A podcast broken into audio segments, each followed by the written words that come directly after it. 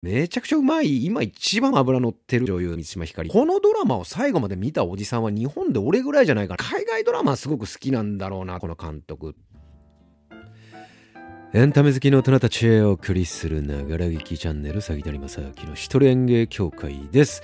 2022年11月24日からネットフリックスで配信がスタートしたドラマファーストラブ初恋。宇多田ヒカルの曲にインスパイアされて、宇多田ヒカルと同い年の監築ゆりが監督と脚本を手掛けた全9話のドラマなんですが、この監督の過去の作品は僕は知らないんですけど、2009年の佐々木希主演の天使の恋っていうのがあるようですね映画。他もいくつか見たけどあの作品自体は見たことないのがありましたね。で今日はこのドラマに関して前半はネタバレなしで、えー、あらすじ等魅力等を紹介し後半はネタバレありで話します。で最初に言っとくと面白かったです。だからこそ全部最後まで見たわけで。ただ一つ言えるのはこのドラマを最後まで見たおじさんは日本で俺ぐらいじゃないかなっていう気がします。ね。えそれに関してはその理由に関しては後ほど言及しますがまず出演者、え、満島ひかりと佐藤健が主演ですね。でそれぞれの2人のその若い頃を八木里香子でいいんだっけな？八木里香子と木戸大聖えー、でこの八木里香子っていうのはまあ知っててなんとなくまあ好きなあ女優さんではあった。うんと、チアダンに出てたよな、確か。あと、ポカリの CM とかね、まあ、よく見る子ではあって、で、この木戸大聖君っていうのは多分初めてかな、俺は見たのは。で、周りを固める俳優陣は、カホ、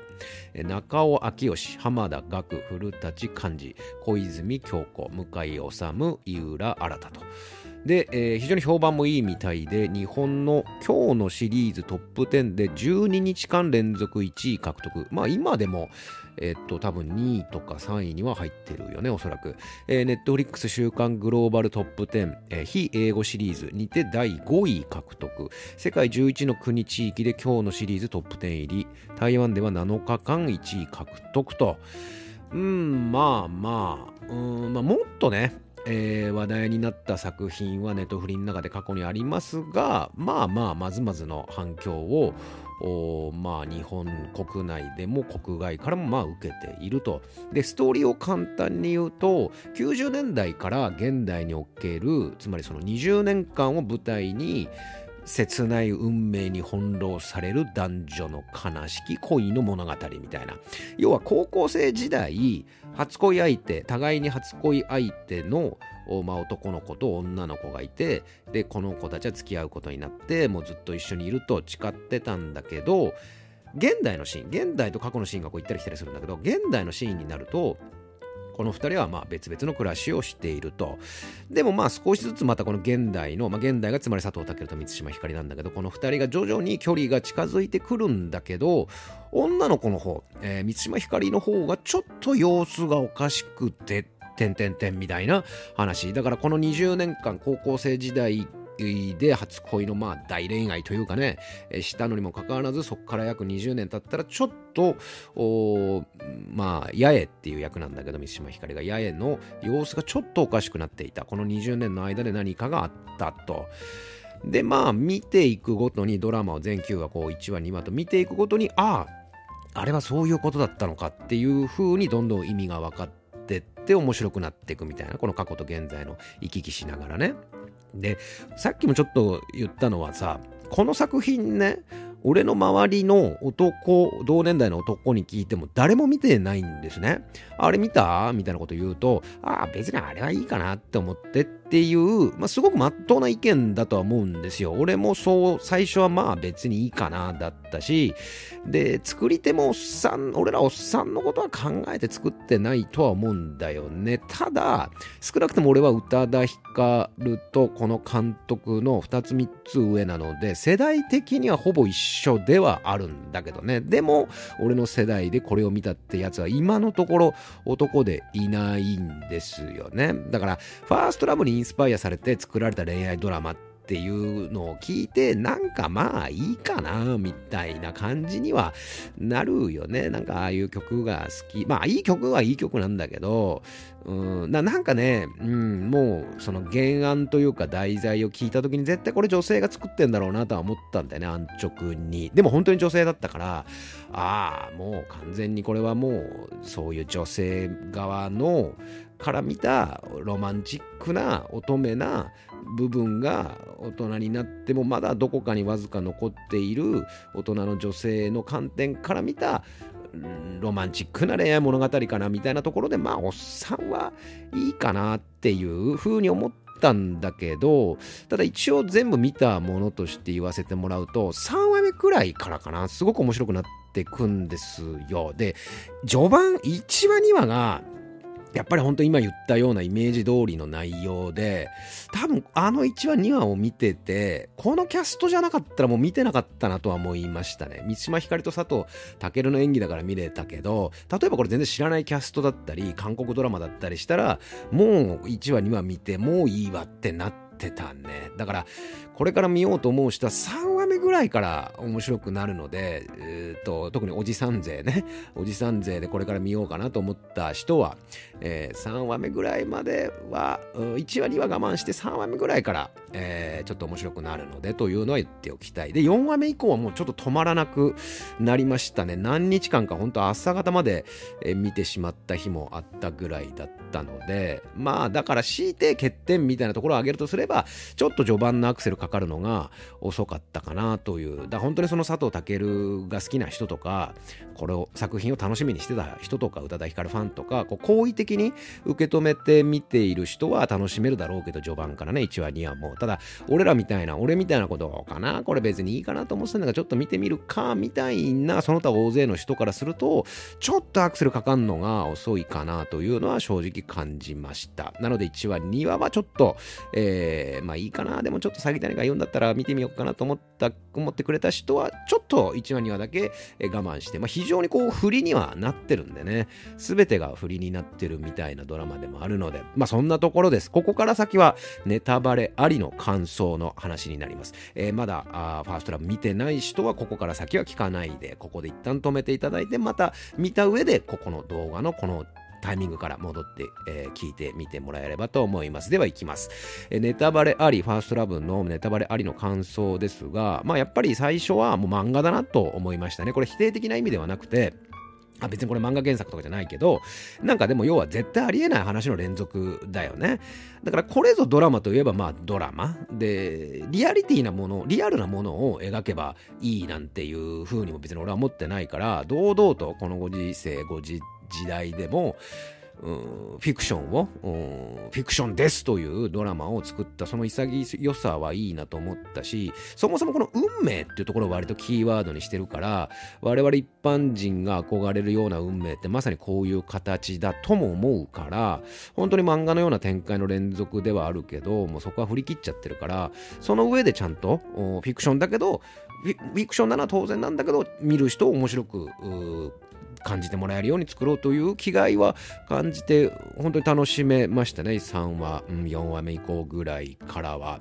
例えば偶然八重が落とし物をタクシーで拾って届けたらそこが春道が働いてるビルでその落としたやつが犯人でとかっていうのをまあちょっと冷静に考えちゃうととんでもない確率だよね。そこの1個を見ても。でそもそもそのつづるがさ息子のつづるが見に行ってたダンサーのところに春道がいたっていう確率もすごいし春道はそういう性格だからそのダンサーの子にも優しくてその流れでつづるの恋の応援をするでそのつづるのお母さんが八重っていうもう全部がとんでもない確率で作られているんだけどでもそれもこれも運命ってことにまあできちゃうといえばできちゃうからあざといとかはまあ別に思わなかった。本当に漫画みてえだな展開がっていう風に思っただけっていうだけでもうこういう感じで行きますっていう先生はもう受けてるから、聞いてるから、そういう先生は。だからまあ別に見てる側としては、そこにいちいち突っ込もうとは思わなかった。で、八重がやっぱ事故って記憶障害になって、その前後だけ忘れられてるっていうのを、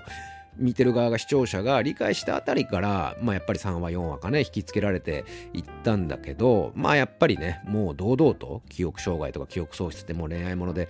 まあ禁じ手とはもちろん言わないけど、もうそれさえも堂々と使ってきて、で、しかもその前後だけ綺麗に記憶がないという、前後だけ綺麗にっていうか、なんでその高校生の頃からちゃんと消えるんだみたいな。まあ中学生の頃も消えてんだっけ？でもなんかね、まあでもこのドラマがもうそういうことなんだからしょうがないっていうふうに思うし、思わされたし、何よりやっぱ、さっきも言ったように、演者が非常にうまい役者だからね、佐藤健とミス、まあ、特に三島ひかりだよな。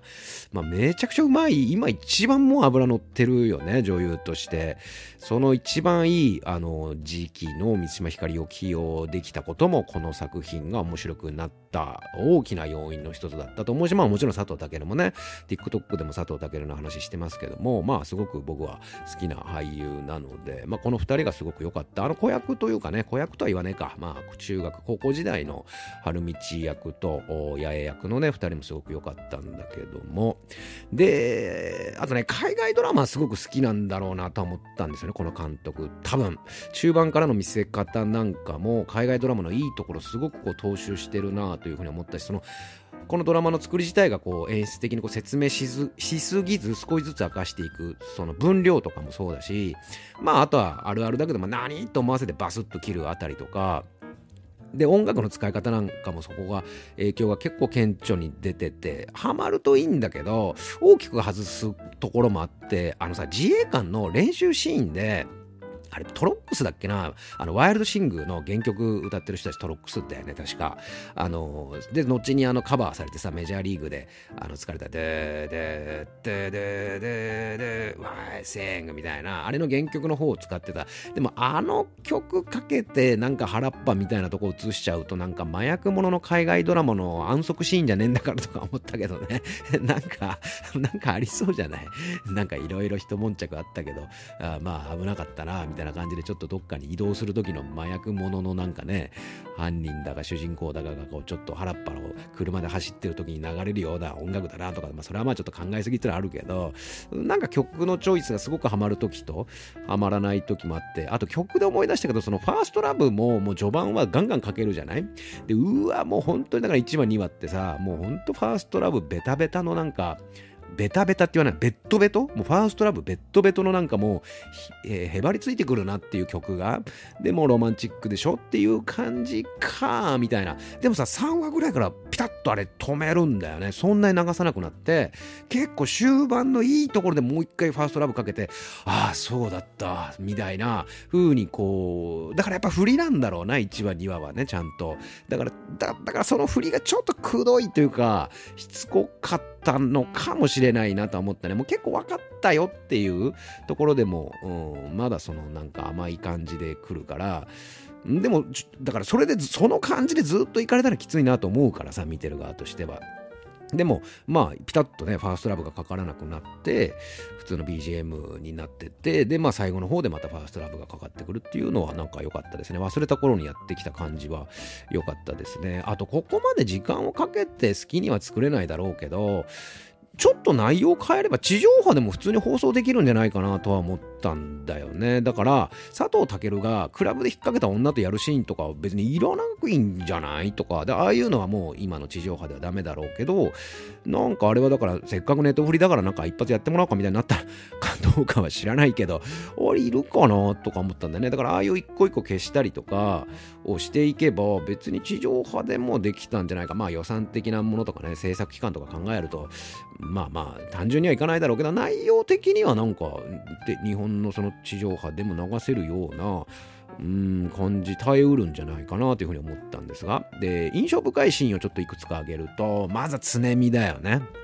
なんか見てるとさ、ああ、なんか常見がなんかどっか行ってくれるやな みたいに思うじゃない？二人がさ、公園の自販機でさ、ちょっといい感じになんだか佐藤健がコンポタかなんかをさ、あのー、あ、佐藤健っていうか、まあ、あの、春道がさ、八重にさ、コンポタかなんかちょっと買ってあげるところで、あれ、八重がなんか、実は私好きなんですかなんかを言おうと勇気を振り絞って言おうかなと思ったか思わなかいぐらいで、常見が、春道みたいな感じで、うわ、お前今来んなよ、お前いらねえんだ、二人が今せっかく八重ちゃんが勇気出したのに、みたいな。でも八重もそういうとこうまいんだね。あ、あ、私はもう大丈夫、大丈夫です。みたいな、うまいんだけど、なんだよとか思うんだけど、またこれやらしいな。その常見と春道の過去をその後見せてくるから、うわ、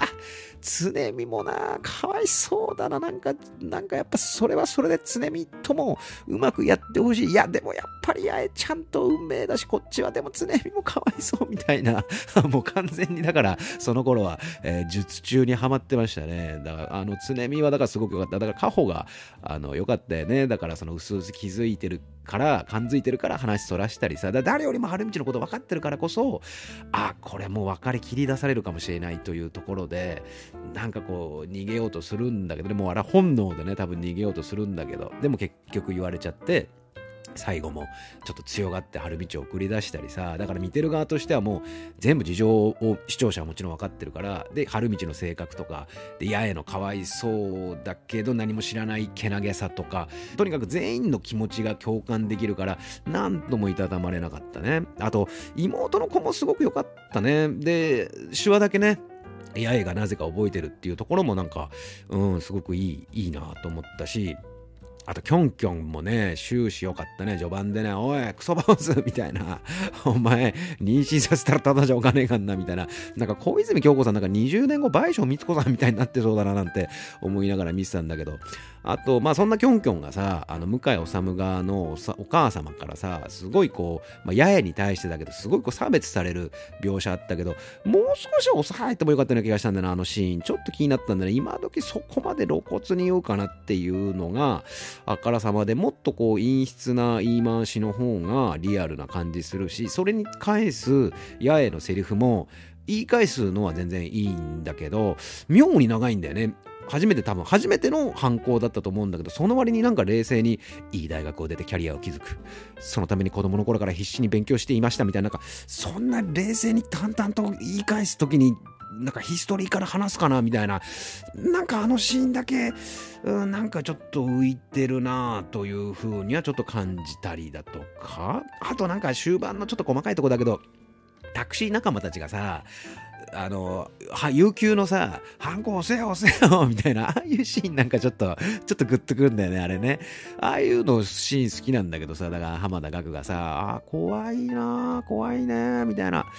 せっかくね、勤勉な社員がね、使ってない有給使うと思ったのにそういうことやっちゃうんだ みたいな。で、みんな、みんなで、那須さんも言ってやってくださいみたいな労働基準法がどうとかって。あれだから、そこに至るまでで、ちゃんとその、なんでこんな美人がタクシー運転手としてこう言ってんでポツンといるんだろ、ありえねえだろっていうふうに思わせない描写と演技をそこまででずっとちゃんとしてきて見せてきてるから、なんかあのチーム感が普通に自然に見れるから、あの、押せよ、押してやれよっていうのが、こう、ちょっとグッときたりだとかっていうところも良かったね。あと、あの、ダンサーの子もすごく良かったな。なんかキャスティングがあの子すごく良かったなと思ったのと、あと、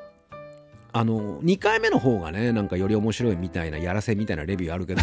でも、これは本当に2回目の方が、まあ、方が面白いというか、2回目もう1回見ても面白そうだなとは、確かに感じたし、俺ももう1回ちょっと見てもいいかなとは思ったんですよね。思ってるんですよね。あの、要は1回だけでは気づききれないところも結構多いと思うから全部ある程度分かった上でもう一回ちょっと見てみたらよりうんなんかもっとこの世界に引っ張あ入り込めてね楽しめるかもなというのはでも正直に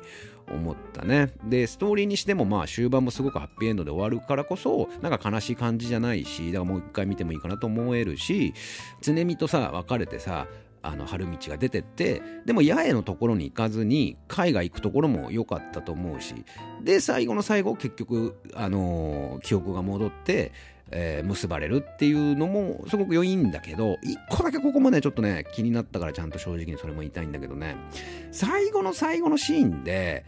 あの雪の中で氷の上？なんかさノルウェーだっけかなんかで2人でデートしてるシーンが出てくるんだけどあれはねいらなかったかなと思ったんでね。なんかあそこだけドラマじゃない PV っぽい撮り方になっちゃってるしでどうせその一番最後の本当の最後にあのじゃあ行ってきます。あ忘れ物とかって言って春道が八重をどっか端っこ連れてってまたキスしてでじゃあ行ってきます。でザ・エンドって出て終わる。あれはまあまあおじさんから見るとなんだそれやって思うんだけどまああれは女性からするとキュンとするまあサービスカットというかねおまけみたいなシーンだからまあそれは許せてもその前のあの氷のなんか中で雪の中でなんかデートしてるみたいなとこはいらなかったかなという。確かその前って八重がなんかあのなんていうの？となんかなんか一言言うんだよね。なんつうか英語でなんか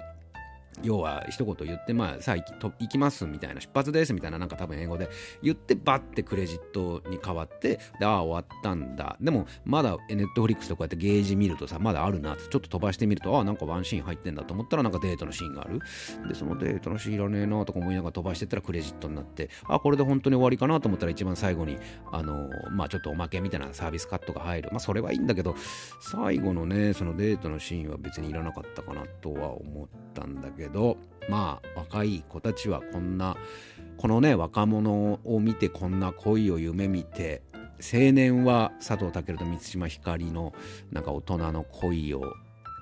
恋に憧れ中年は小泉京子の母親像に憧れるみたいな感じがあるかね。なんかかっこよかったよねお母さん。小泉きょんきょんのねお母さん役すごく良かったなと思いました。まあなんだかんだ本当に中盤から引き込まれてどうなっちゃうのかなという全然想像がなんかでももしかすると悲しい感じで終わっちゃうのかなとも思ったので本当にすごくハッピーエンドにまあ全てねいろいろまあ2人の間ではあった上で上でだからオールハッピーとは言えないかもしれないけどまあでも2人のね運命は元に戻ったというところではハッピーエンドと言えると思うので見ても良かったなともう一回見てもいいかなというふうに思えた作品でしたがあなたはこの作品どんなふうに思ったでしょうか、えー、何かご意見感想等あればファーストラブへの思いなどコメント欄の方に投稿いただければと思います。この番組では見たしても嬉しくなるようなコメントに関しては随時番組の中で紹介させていただいております。そしてここまで聞いていただいたあなたぜひチャンネル登録と普段表ではできながら将来でみんなでわーわーやっております。メンバーシップ登録の方もお待ちしております。杉谷正明でした。